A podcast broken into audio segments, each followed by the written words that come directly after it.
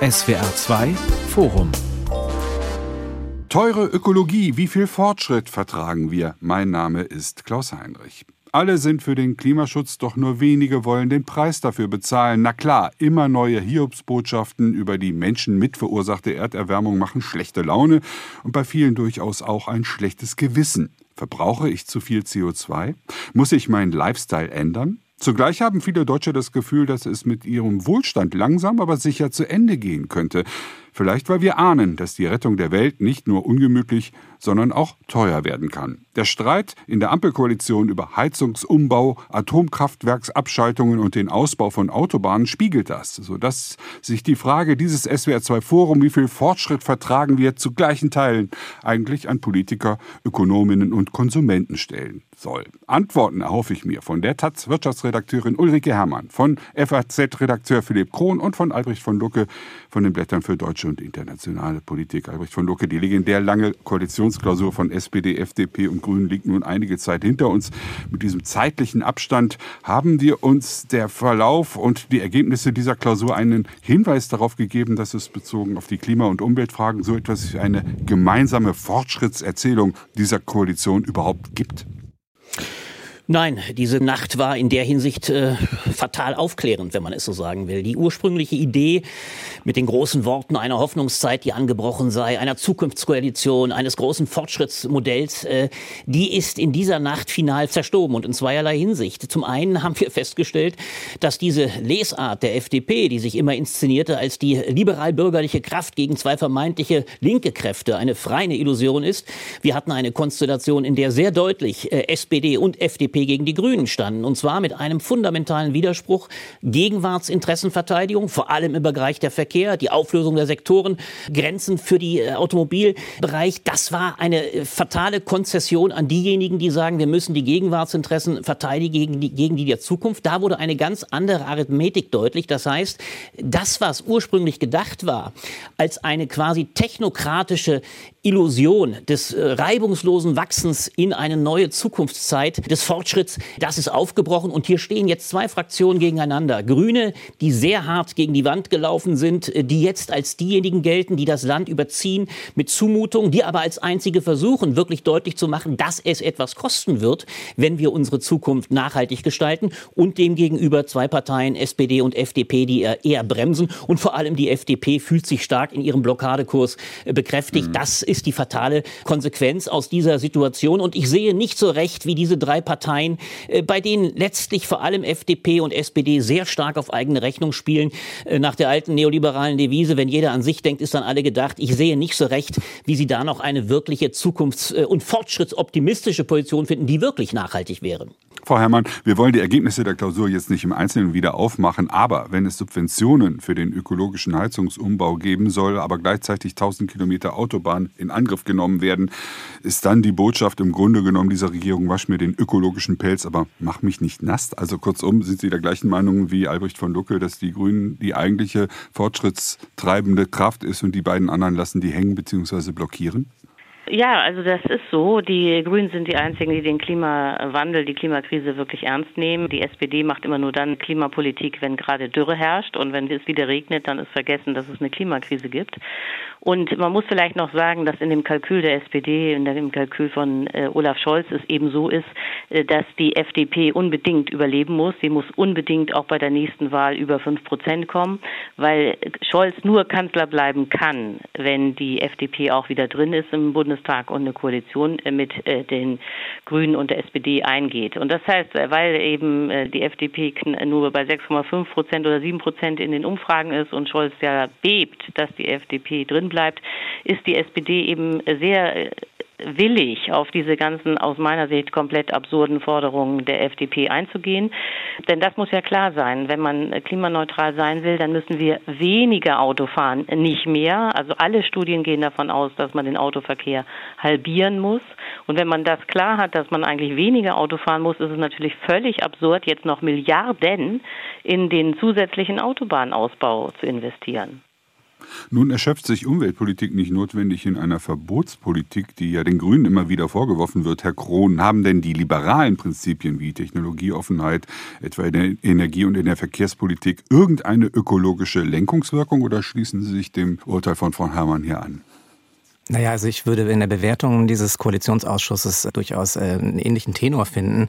Ich bin sehr enttäuscht davon, dass das Thema Emissionshandel zwar immer wieder nach vorne gestellt wird von den Liberalen, aber nicht ernsthaft vollzogen wird. Denn wenn man es wirklich ernsthaft betriebe, dann, dann hieße das ja, dass man starke, klare Reduktionsziele für CO2 formuliert und daran dann auch einen CO2-Preis arbeiten ließe. Das finden viele eine gute Idee. Ich halte das auch für eine sehr gute Idee, aber ich höre es von der FDP immer nur dann, wenn wenn es darum geht, irgendwelche Papiere zu schreiben oder irgendwelche Zeitungsartikel, aber nie, wenn es darum geht, sowas in Koalitionsrunden zu vereinbaren.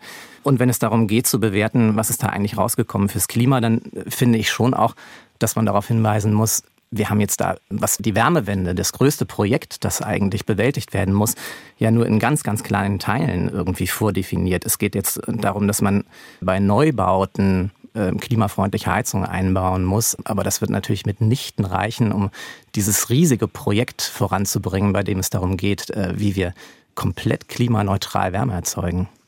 Von einer Technologie hat sich Deutschland nun definitiv verabschiedet. Alle Atomkraftwerke sind nun vom Netz, auch wenn sich Markus Söder am liebsten an das AKW ISA 2 geklebt hätte, hatte man so ein bisschen den Eindruck in den letzten Tagen. Häkchen drunter unter einem Großkonflikt, der jahrzehntelang angedauert hat? Oder werden insbesondere unsere Klimapolitiker diesen deutschen Schritt noch bereuen, Herr von Lucke? Ja, die Ironie besteht ja darin, dass die FDP sich jetzt als die neue Ökopartei präsentiert, das in sehr durchschaubarer Manier. Sie hat ja eigentlich, und das muss man auch immer wieder feststellen, koalitionär diesem Ausstieg durchaus zugestimmt. Das ist übrigens auch ein Kardinalproblem, nicht nur der FDP übrigens, sondern dass alle drei Parteien immer wieder stark die FDP zum Teil, aber auch die Grünen gegen die gemeinsamen Beschlüsse aufbegehren und sagen, wir kündigen das Regelrecht auf. Das macht die FDP jetzt nochmal und sagt, aus unserem Antrieb wären wir nie ausgestiegen. Damit wird gewissermaßen der schwarze Peter den Grünen zugespielt. Die FDP hat die glänzende Gelegenheit, in Zukunft immer zu sagen, wir wären ja drin geblieben. Jede nächste Energiekrise fällt damit allein auf die Grünen zurück. Übrigens macht sich auch da die SPD wieder einen schlanken Fuß. Das ist natürlich desaströs. Aber hier sieht man auch wieder, ja, man kann natürlich aus ökologischer Hinsicht ungemein damit hadern, dass wir jetzt wieder enorm CO2 schleudernde, dreckige Kohle auf äh, längere Sicht werden verbrennen müssen. Ein ganz fatales Unterfangen. Aber hier geht es natürlich auch wieder um den kardinalen Gegensatz zwischen Gegenwart und Zukunft. Die Atomenergie bleibt eine völlig unkalkulierbare, übrigens gerade in Kriegszeiten völlig unkalkulierbare Energieform. Dass dieser Ausstieg jetzt gewährleistet ist, ist für zukünftige Generationen, muss man übrigens sehr weit in Dimensionen denken, zunächst einmal eine große Errungenschaft. Aber auch hier merkt man natürlich, dass die andere Interessenlage, Ökologie als jetzt vordringliche Aufgabe äh, der Verhinderung von CO2-Emissionen, interessanterweise jetzt, die sagten auch den Namen Söder, von all denjenigen in Stellung gebracht wird, die bis dato für nachhaltige Energien äh, gar nichts übrig hatten. Herr Söder hat nach wie vor vor im Süden kaum, eine, kaum ein Windrad aufgebaut. Das ist das Fatale. Es dreht sich also auch hier maximal zu Lasten der Grünen, die den schwarzen Peter zugeschrieben bekommen. Mhm. Wirtschaftsminister Habeck hat ja beteuert, dass die Energieversorgung auf alle Fälle gesichert sei. Natürlich mit Blick auf die Anstrengungen im Gasbereich, die durch den russischen Angriffskrieg auf die Ukraine und unmittelbar auch auf die deutsche Energieversorgung notwendig waren und bleiben. Hat er denn recht, Frau Herrmann? Können wir auf die 6% Strom, die die verbliebenen AKWs ja geliefert haben, tatsächlich verzichten? Äh, ja, darauf können wir verzichten. Also Deutschland selbst ist ja auch ein Stromexportland. Wir produzieren mehr Strom, als wir selbst verbrauchen können. Und man muss halt ja sehen, dass äh, der Atomstrom extrem problematisch ist. Also ganz abgesehen jetzt von der Entsorgungsfrage, äh, das Hauptproblem ist, dass wenn so ein Meiler läuft, äh, dann läuft er immer durch. Und äh, wenn man dann äh, sehr viel Strom beispielsweise durch Windräder hat, dann muss man die Windräder abschalten, weil man ja die Atomstrom hat, der nicht abgeschaltet werden kann. Also anders gesagt, diese Reaktoren haben auch dann die Stromnetze blockiert und äh, die erneuerbare Energie kam gar nicht rein. Das beklagen ja auch viele Bauern, die Biogasanlagen haben, dass sie ständig diese Biogasanlagen abschalten müssen, weil deren Strom gar nicht gebraucht wird.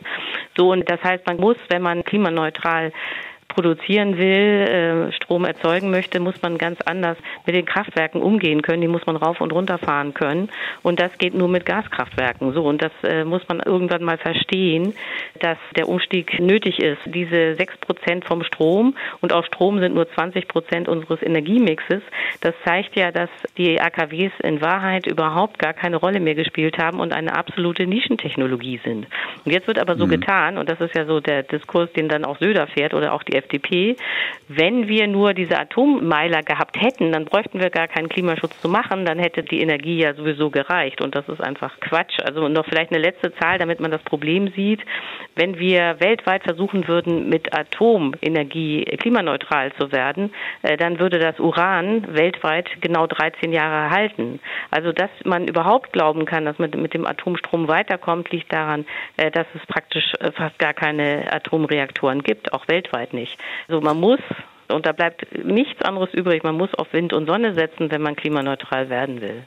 Brauchen wir AKWs, Herr Krohn, für den Übergang jetzt vor allen Dingen, solange es noch diesen Ukraine-Krieg gibt und wir auf das Gas nicht bedingungslos zugreifen können, was ja auch langfristig ökologisch problematisch ist? Also ich finde, das äh, verlangt eine differenzierte Antwort. Mhm. Ich bin großer Atomkraftgegner, ähm, schon seit jeher. Wir haben seit 40 Jahren kein neues Atomkraftwerk gebaut. Wir haben seit 25 Jahren einen Atomausstiegsbeschluss, zumindest in der Vorbereitung. Der ist dann zwischenzeitlich mal wieder ein bisschen äh, aufgeweicht worden, dann hat man ihn wieder beschleunigt. Das heißt, wir wissen mit einer langen Perspektive, dass wir von der Atomkraft irgendwann werden wegkommen müssen. Gemessen daran, welche Technologie uns weiterbringen kann beim Klimaprojekt, glaube ich, dass man schon abwägen kann, dass wir von der Kohle einfach schneller wegkommen müssen, weil die CO2-Emissionen, die daraus generiert werden, sehr viel wirksamer sind für den Klimawandel. Ich hätte damit keine Schwierigkeiten gehabt, die Atomkraftwerke für eine etwas längere Zeit noch laufen zu lassen. Das sagen ja auch Wirtschaftsweise wie etwa Veronika Grimm. Was ich aber glaube, was politisch eine Schwierigkeit daran ist, ist, hat man erstmal diese Büchse geöffnet, dann wird man sie nicht mehr zukriegen, dann wird man immer sagen, nun lass uns doch vielleicht noch ein paar Jahre machen. Also ich glaube schon, dass wir uns klar machen müssen, dass das Projekt Energiewende bedeutet, wir müssen aus Atomkraft und aus allen fossilen Kraftwerken rauskommen und das möglichst schnell und das möglichst zuverlässig mit Erneuerbaren. Bis zum Jahr 2030 sollen ja vier Fünftel unserer Energie aus regenerativen Quellen geschöpft werden, mal abgesehen von der Planungs- und Genehmigungsträgheit, die dafür überwunden werden müsste. Frau Herrmann, wer garantiert uns, dass bis dahin das Speicherproblem, insbesondere für mögliche dunkle und windarme Zeiten, gelöst ist? Ja, das ist genau das Problem. Also äh, man muss äh, ganz dringend äh, die Speichertechnologie ausbauen, wenn man weiter die klimaneutralen Energien voranbringen will. Und nicht nur, weil man Speicher braucht, wenn eine Dunkelflaute droht, also wenn weder Wind noch Sonne da ist, sondern auch aus dem schlichten Grund, dass äh, sobald äh, die Ökoenergie äh, läuft, also wenn es Wind gibt oder wenn die Sonne scheint, dann kommt man ja ganz schnell zur Überproduktion. Also vor allen Dingen die Sonne im Sommer scheint dann ja so äh, gnadenlos, dass man unendlich viel Strom erzeugen kann. Und wenn man den äh, dann aber nirgendwo hinbringen kann, weil ihn keiner braucht, dann verpufft das ja alles. Also man braucht die Speicher auch, damit man einfach effizient äh, Strom produzieren kann. So und das Problem bei den Speichern ist aber, äh, dass äh, die eigentliche Speichertechnologie, die wir, wir brauchen, nämlich grüner Wasserstoff, den man dann langfristig speichern kann, diese Technologie hinkt deutlich hinter dem Ausbau der erneuerbaren Energien her. Es gibt äh, Pilotprojekte, aber es ist noch nicht so, dass der grüne Wasserstoff äh, marktreif wäre. Es gibt auch keinerlei Marktdurchdringung. So, und jetzt hoffen alle auf den sogenannten Hochlauf, wie das dann immer so schön heißt, dass man also bis 2030 dann diesen grünen Wasserstoff irgendwie am Start hat. Äh, aber das muss ganz klar sein. Also ohne grünen Wasserstoff, der dann auch relativ billig sein muss, weil sonst wird die Energiewende zu teuer, wird dieses ganze Projekt echt schwierig. Gibt es denn Chancen für neue Speichertechnologien? Wir sind ganz schön unter Zeitdruck, wenn Robert Habeck bei seinem Plan bleibt bis 2030. Können Sie sich vorstellen, dass neue Technologien in der Kürze der Zeit entwickelt werden, insbesondere um das Speicherproblem zu lösen, oder ist da aktuell nichts in Sicht? Also es ist ganz klar, dass man perspektivisch nur zwei Technologien haben wird. Das eine sind Batterien mhm. und das andere ist äh, grüner Wasserstoff. Aus dem grünen Wasserstoff kann man dann auch andere Dinge machen. Den kann man zu Ammoniak verwandeln oder zu synthetischen Kraftstoff. Das ist nicht die Endstation, aber äh, am Anfang steht immer der grüne Wasserstoff oder eben die Batterien. Und das Problem bei den Batterien ist, die werden deutlich billiger mit der Zeit, aber sie sind immer noch nicht billig. Nicht? Billiger ist ja nicht das gleiche wie billig. Das heißt, äh, Batterien kann man am besten nutzen, dann ist es am effizientesten, wenn man sie schnell lädt und auch wieder schnell entlädt. Wofür Batterien sich gar nicht eignen, ist äh, zu sagen, okay, jetzt ist Sommer, jetzt haben wir ganz viel Sonnenstrom, jetzt laden wir hier mal unsere Batterien und dann warten wir ein halbes Jahr und im Winter werden dann die Batterien wieder entladen. Das wäre wahnsinnig teuer, das ginge überhaupt nicht. So, und man braucht aber, wenn man Energiewende haben will, braucht man eben auch langfristige Speichermöglichkeiten, um im Winter Strom zu haben, den man im Sommer produziert hat. Und dafür eignet sich eben nur äh, grüner Wasserstoff und dann die Folgeprodukte, die man daraus gewinnen kann. Und äh, deswegen ist das auch so ein Problem, dass man mit diesem grünen Wasserstoff äh, weit hinterherhinkt und nicht so richtig in die Gänge kommt. Das, äh, das kann man der aktuellen Bundesregierung nicht vorwerfen. Also es gibt eine nationale Wasserstoffstrategie und jeder hat erkannt, dass äh, Wasserstoff der Schlüssel zu allem ist und es wird jetzt auch überall geforscht. Nur braucht das eben seine Zeit. Das kann man jetzt nicht noch stärker beschleunigen, als man es sowieso schon versucht. Gibt es eine neue oder alternative technologische Lösung, Herr Krohn, aus Ihrer Sicht? Was das Speicherproblem Schwierig angeht? für mich zu beantworten. Also ich, ich, ich bin jetzt nicht der Technikexperte, deswegen mhm. würde ich da auch, glaube ich, mich auf dünnes Eis begeben. Es gibt ja Stichworte wie intelligente Netze und äh, das sind sicherlich Dinge, bei denen man weitermachen muss. Ich glaube, worauf es sehr stark ankommen wird und da sind wir, finde ich, schon auf einem gar nicht so ganz schlechten Weg, ist, äh, dass wir die Mittel der Finanzmärkte versuchen, in diese Richtung zu lenken. Wir haben den europäischen Green Deal der EU-Kommission, der ja dazu führt, dass äh, sehr viel mehr Geld von Investoren in erneuerbare Technologie auch investiert werden wird. Da gibt es auch Bekenntnisse. Manche sind ehrlicher, manche etwas weniger glaubhaft von großen Finanzkonzernen, die da ihr Geld auch in diese Richtung lenken und die auch über die Jahre Expertise aufbauen. Ich glaube, da brauchen wir eine neue Partnerschaft auch zwischen Finanzkonzernen, die, die Know-how aufbauen und den Unternehmen, in die sie das Geld investieren, mit denen sie dann in Dialog treten können und, und solche Techniken entwerfen. Aber ich glaube, ansonsten ist das, was Frau Hermann da äh, skizziert hat, schon äh, sehr zutreffend. Ich mhm. glaube vor allem der, der Faktor Zeit, äh, den Ulrike Hermann ansprach, ist ein ganz entscheidender und der äh, droht meinem Eindruck nach der Politik Probleme zu bereiten, wie wir sie noch gar nicht so richtig im Blick haben. Also die immer größer werdende Kluft zwischen Anspruch und Wirklichkeit ist etwas, was der Politik enorm schaden kann. Gucken wir nur das Beispiel der Windenergie an, äh, was Robert Habeck und vor allem übrigens auch noch Olaf Scholz versprochen hat. Scholz ist da fast schon meistens der Vorreiter, der also gewaltige Zahlen auf dem Papier kreiert, bedeutet fünf Windräder pro Tag, die erzeugt werden sollen. Wir sind gegenwärtig wohl bei 1,5. Das ist schon nicht ganz schlecht beschleunigt, aber wir wissen, dass die ganzen Verfahren, die diese Republik vorsieht, und die auch nicht aus dem hohlen Bauch geschöpften, sondern auch Ausdruck von Rechtsstaatlichkeit, Planungsverfahren, dass die momentan vieles gar nicht zulassen. Da rede ich noch gar nicht davon, was all die Fragen von Handwerkern etc. betrifft. Wir haben meinem Eindruck nach eine zunehmende Kluft zwischen dem, was der Anspruch dieser Koalition ist, was sie auf dem Papier kreiert und dem, was sie wirklich in der Realität durchsetzt. Wenn das aber gewissermaßen Schule macht, wenn das zum Bewusstsein drängt, dann droht die Politik enormen Schaden zu erleiden, wenn nämlich der Eindruck entsteht, sie kann all diese Vorgaben gar nicht einhalten. Und das ist, glaube ich, eine dramatische Situation, die die Frage aufwirft, ist dieses bisher immer noch hochtechnokratisch, technologisch gedachte Fortschrittsversprechen, das eigentlich immer nur darauf setzt, wir werden das alles per technologischem Fortschritt bewältigen, ist das eines, was uns reichen kann? Ich habe da große Zweifel und glaube, das droht der Koalition enorm auf die Füße zu fallen wir müssen doch mal überlegen, wo sind die Handwerkerkapazitäten? Wo ist denn eigentlich mal ein großes Anwerbeprogramm für Handwerker, die diese ganzen äh, Wärmetechniken in die Häuser einbauen. Warum gibt es da nicht ein, ein Bekenntnis der Bundesregierung, dass man mit den Arbeitgebern zusammen zum Beispiel sagt, im Handwerk, hier machen wir ein großes Programm, hier stellen wir auch Geld bereit, hier stellen wir auch Werbemittel bereit, um, um da eine Beschleunigung hinzubekommen. Denn das ist ja ein echter Engpass. Da müssen wir doch wirklich viel tun, damit wir diese vielen Millionen Heizungen einbauen, die uns auf diesen Weg bringen.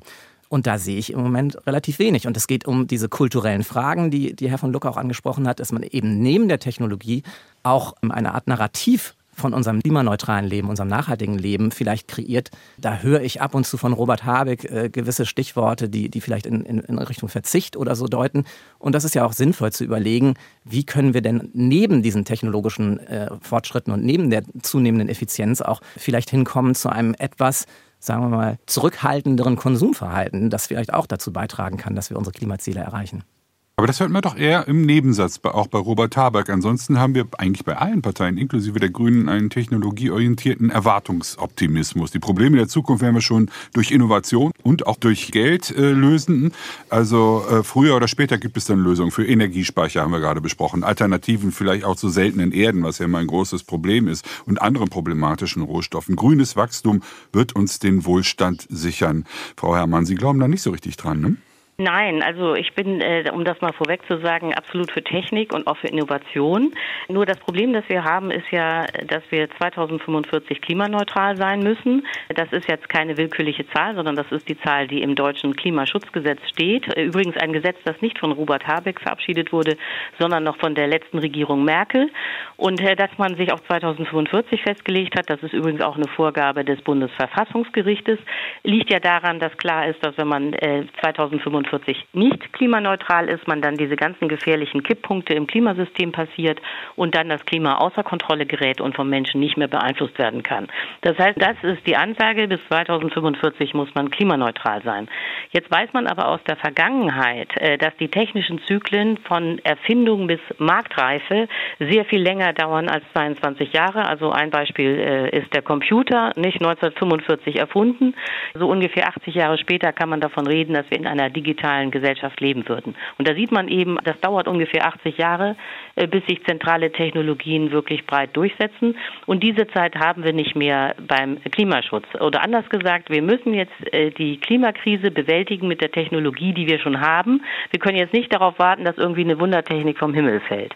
So, und wenn man das weiß, es geht mit der, nur mit der Technik, die wir haben, dann ist eben klar, okay, das läuft nicht auf grünes Wachstum raus, sondern auf grünes Schrumpfen. Also wenn man die Ökoenergie wird nicht reichen, um hier diesen riesigen Kapitalismus plus Wachstum noch äh, zu befeuern, sondern man muss sich strategisch überlegen, okay, Ökoenergie wird knapp bleiben, sie wird auch teuer sein. Wo äh, setzt man sie noch ein? Welche Bereiche der Gesellschaft sollen weiter bestehen?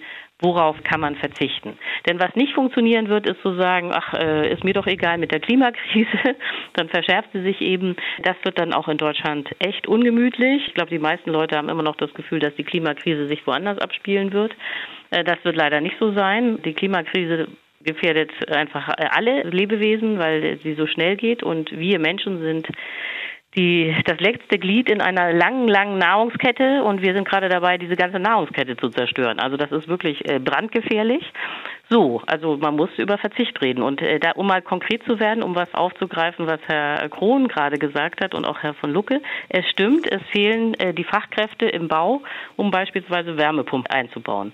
Der absolut sinnvolle Schritt ist natürlich der, gar nicht in der Diskussion, ist ein, wäre ein echter Schock für die Bevölkerung, aber der sinnvolle Schritt wäre zu sagen, okay, Ab sofort wird überhaupt nichts mehr neu gebaut in Deutschland. Neubau wird komplett eingestellt. Wir hören auf, die Flächen zu versiegeln. Nicht? Man muss sich vorstellen, dass im Augenblick pro Tag in Deutschland 60 Hektar versiegelt werden für Straßen, für Gewerbegebiete, für neue Einfamilienhäuser.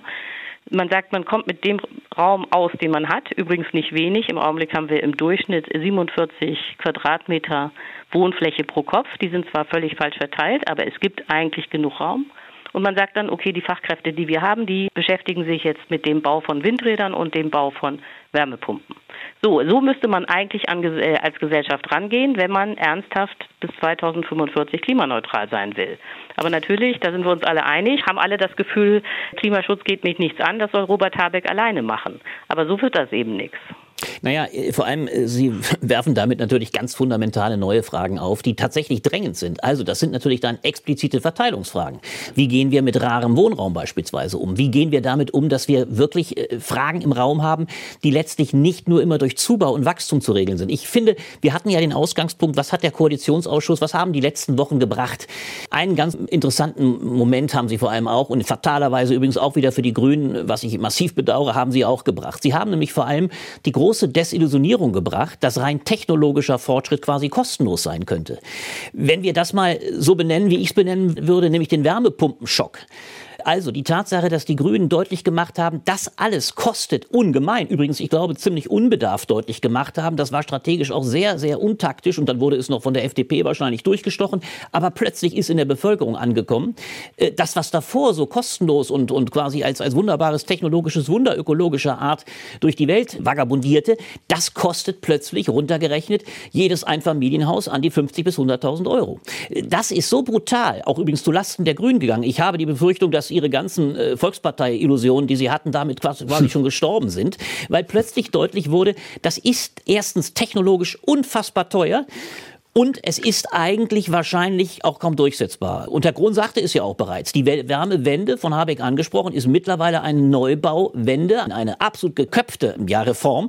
Und da geht es natürlich aber ans Eingemachte. Und da geht es wirklich um die grundsätzliche Frage, muss man sich da nicht viel ehrlicher machen und sagen, gibt es alternative Reduktionsvorhaben? Also ich würde zum Beispiel auch mal die Frage aufwerfen, die man sich ja stellen kann. Ist eigentlich jeder, der ein kleines Haus bewohnt, notwendigerweise gezwungen, das völlig zu renovieren, auch zu Wärmedämmen, wenn er vielleicht auch die Lage, in der Lage wäre zu sagen, okay, ich bin in der Lage, mich im Winter zu reduzieren. Ich bin vielleicht sogar in der Lage, wie Frau Herrmann es andeutet, Zimmer nicht nur kalt bleiben zu lassen, sondern vielleicht auch zu vermieten, beziehungsweise noch mehr Personen in ein Haus einziehen zu lassen, um auf diese Weise meinem ökologischen Fußabdruck Gerechtigkeit widerfahren zu lassen. Es gibt möglicherweise auch noch neben dem technologischen tatsächlich Momente eines Verzichts, die aber, wenn wir uns recht erinnern, auf die Frage Olaf Scholz gefragt, haben Sie noch irgendwelche Verzichtsvorstellungen, äh, nachdem Herr Kretschmann also seinen Waschlappen, äh, wie ich fand, in unsäglicher Weise um die Ohren geschlagen bekam, als er nur ein sehr vernünftiges Angebot machte und sagte, könnt übrigens keineswegs nur die antisozial äh, schwachen beziehungsweise finanziell schwachen, man könnte doch auch über einen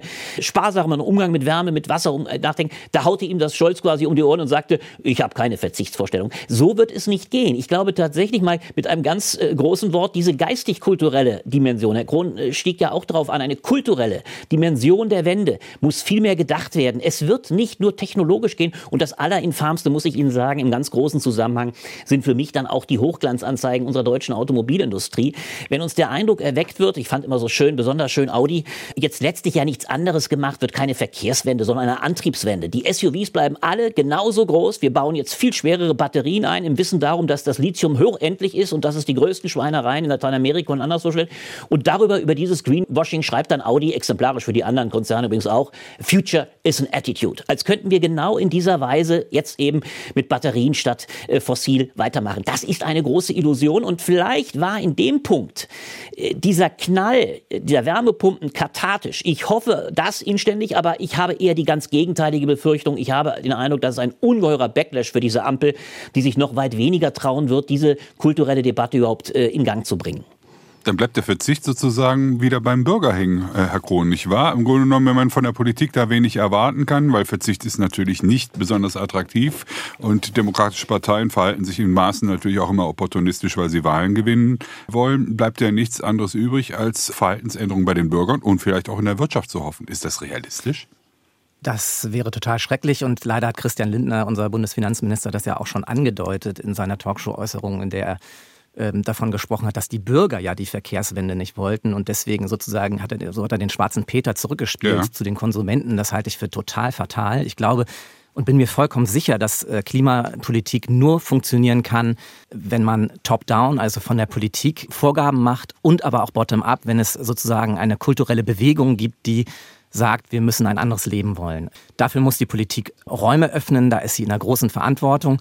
Ich glaube, dass es nicht anders geht, als dass jeder einzelne Haushalt sich auch orientiert an seinem eigenen ökologischen Fußabdruck. Insofern gibt es natürlich auch eine Verantwortung der Bürger. Aber das kann man nicht voneinander trennen und die Verantwortung abgeben an irgendwie eine der Gruppen in dieser Politik. Ich würde gerne noch mal versuchen, eine Brücke zu schlagen zwischen Ihrer ersten Frage, Herr Heinrich, die ja darauf abzielte, ob es da eigentlich eine gute Fortschritts Erzählung gibt und dem, was wir ja. jetzt gerade bereden. Und ich habe äh, Olaf Scholz jetzt kürzlich ähm, bei dem FAZ-Kongress hier in Frankfurt erlebt und alles, was er zum Klima sagte, war in etwa das, was wir hier schon auch formuliert haben. Wir machen das mit Technik und das wird die große neue Gründerzeit des 21. Jahrhunderts.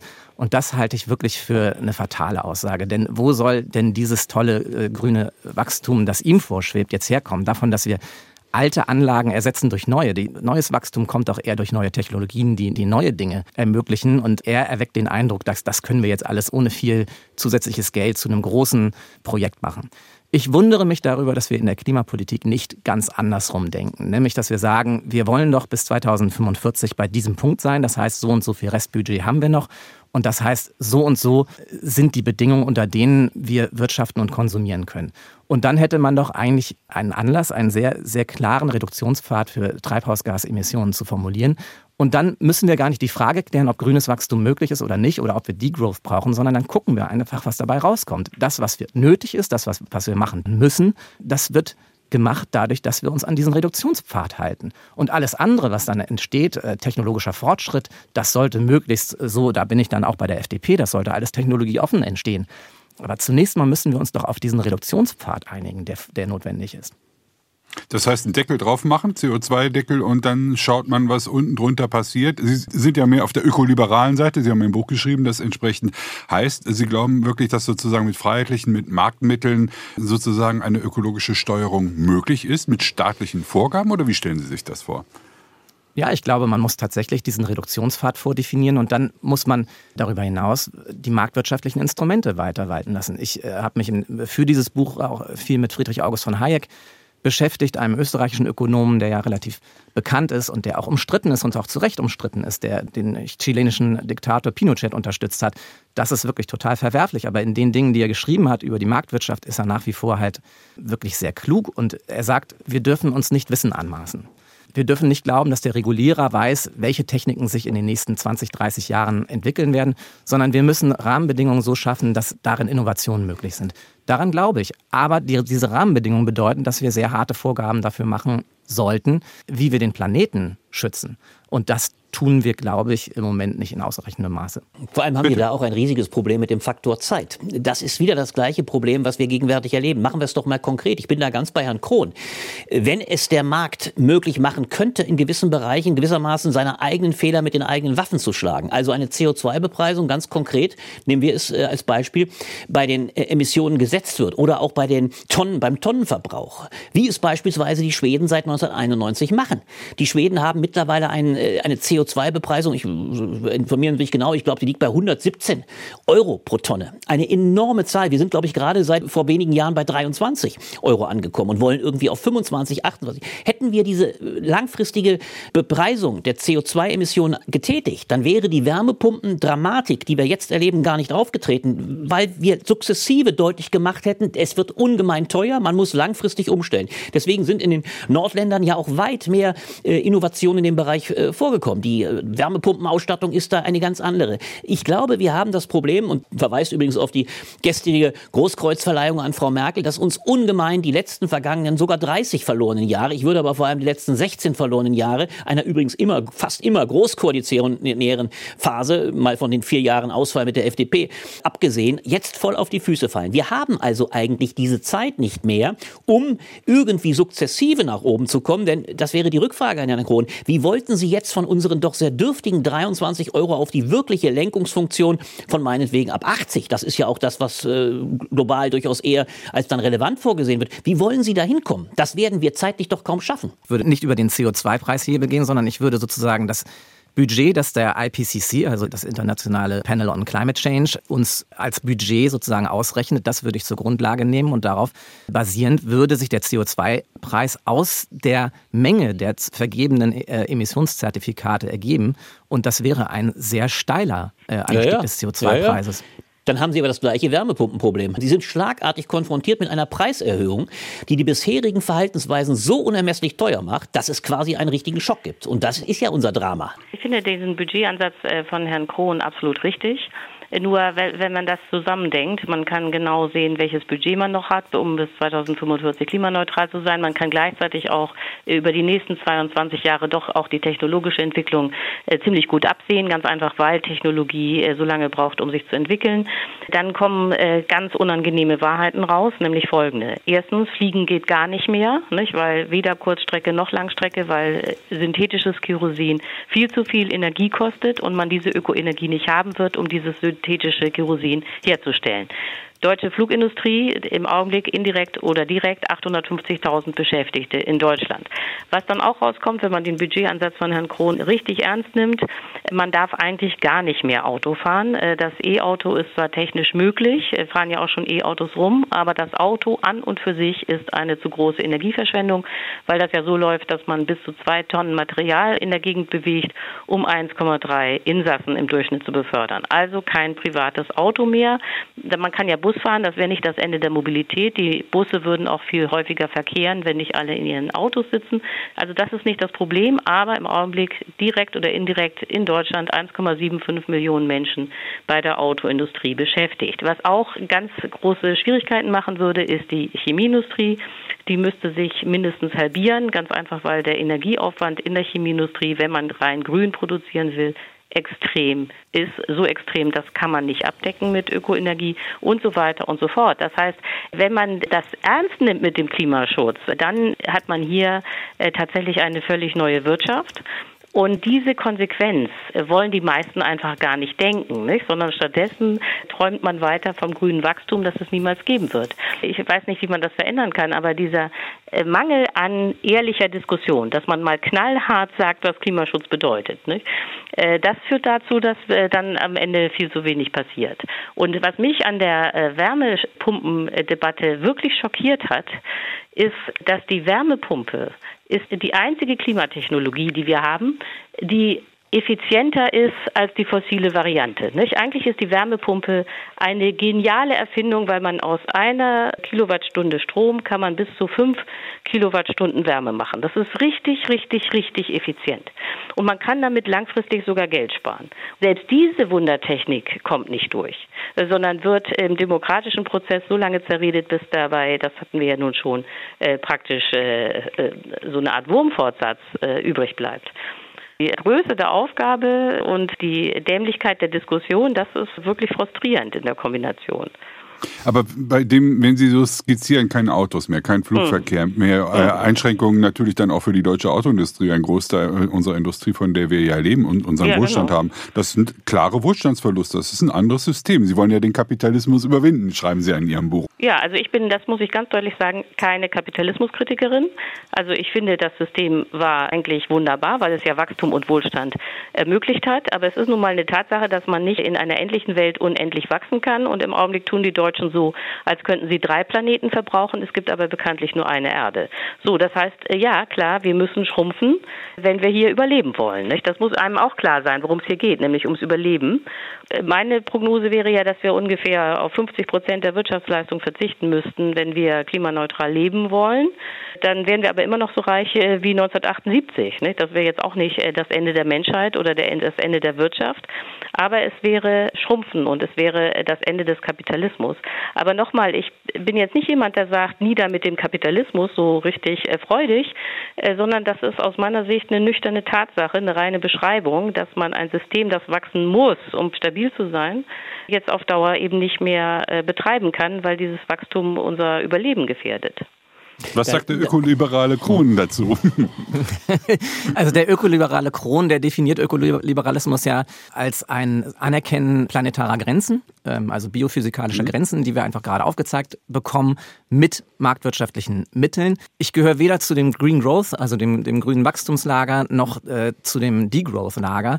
Glaube aber, wir müssen von beiden die besten Argumente einfach ernst nehmen. Und natürlich der amerikanische ökologische Ökonom Herman Daly, der vor kurzem äh, verstorben ist, hat einen sehr schönen Satz mal gesagt, wir können nicht immer größere Kuchen äh, mit immer kleineren Backformen und immer weniger Mitteln backen. Das ist ja richtig. Also es gibt ja einen Zusammenhang zwischen Wachstum und Umweltverbrauch.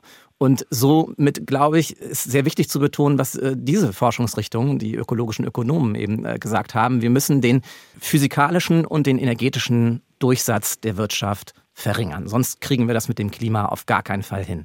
Ich mhm. glaube auch, ja, dass, dass, dass das Frau Herrmann sagt, dass diese Mittel, die wir dafür verwenden, nämlich ein sparsamer Konsum, auch richtig ist. Aber ich glaube nicht, dass wir sagen können, dass wir praktisch definieren können, hier, und das, das höre ich bei den Degrowth-Leuten manchmal so raus, ja, Chemieindustrie, ihr müsst mal so und so viele Fabriken abschalten, dann kriegen wir das hin, sondern das wird sich eben zeigen, mhm. wenn wir die Rahmenbedingungen dafür setzen. Gibt ja. ja einen gewissen Widerspruch auch bei Ulrike Herrmann, wenn man das vielleicht mal erwähnen darf. Und der ist auch ein bisschen gefährlich, würde ich sagen. Sie sagen einerseits, das ist verlockend, lassen Sie uns zurückgehen auf das Jahr 1978. Äh, und äh, das war ein Konsummodell, da haben Sie völlig recht, was ungefähr der Hälfte des Umsatzes entsprach, wie es heute der Fall ist, sogar vielleicht einem doch darunter. Und wir müssen uns ja bewusst machen, wenn wir uns nur an die Zahlen des IPCC halten, dann muss Deutschland erst einmal mindestens die zwei Prozent, die wir gegenwärtig als ein Prozent der Weltbevölkerung, müssen wir schon deshalb halbieren und wir müssen weitergehend noch runter, nochmal wahrscheinlich um die Hälfte, weil wir gegenwärtig global zu viel verbrauchen. Also wir müssten es zumindest auf 30 Prozent äh, roundabout reduzieren. Wenn wir uns aber zurückbeamen in das Jahr 78 und da war natürlich der Verbrauch weit, weit geringer, dann erinnern wir uns, fuhren da natürlich aber auch noch Autos. Sie waren aber im Umsatz weit, weit schonender. Sie waren eben nicht diese Wahnsinnsautos panzergleich, die heute fahren. Äh, also insofern warne ich ein bisschen davor, vor der Maximalforderung, gar keine Flieger mehr, gar keine Autos mehr. Bei den Fliegern sehe ich es übrigens ganz ähnlich. Da würde ich meinen, ist eine Preiserhöhung, die endliche Kerosinbesteuerung schon eines, was vieles verhindern würde. Aber ich glaube, wir müssen manchmal gar nicht mit der maximalen Schreckvorstellung vortreten, sondern einfach deutlich machen, gibt es möglicherweise planerische Momente, die in der Lage sind, aus der verkehrten Logik immer größerer technologischer vermeintlicher Fortschritte rauszukommen. Ich will es an einem ganz konkreten Beispiel deutlich machen. Als vor kurzem Pirch, der große VW-Boss, starb vor wenigen Jahren, sah man überall die Errungenschaft seiner Ära, die großen Autos, die Flaggschiffe. Und ich war fasziniert von einem Bild, was kaum einem auffiel. Aber das war aus dem Jahre 2000. Da stand Pirch neben dem 1-Liter-Auto. Ein Liter, ein Auto, das in der Lage war, über, mit einem Liter auch eine Spitzengeschwindigkeit von roundabout 100 Kilometer zu erreichen.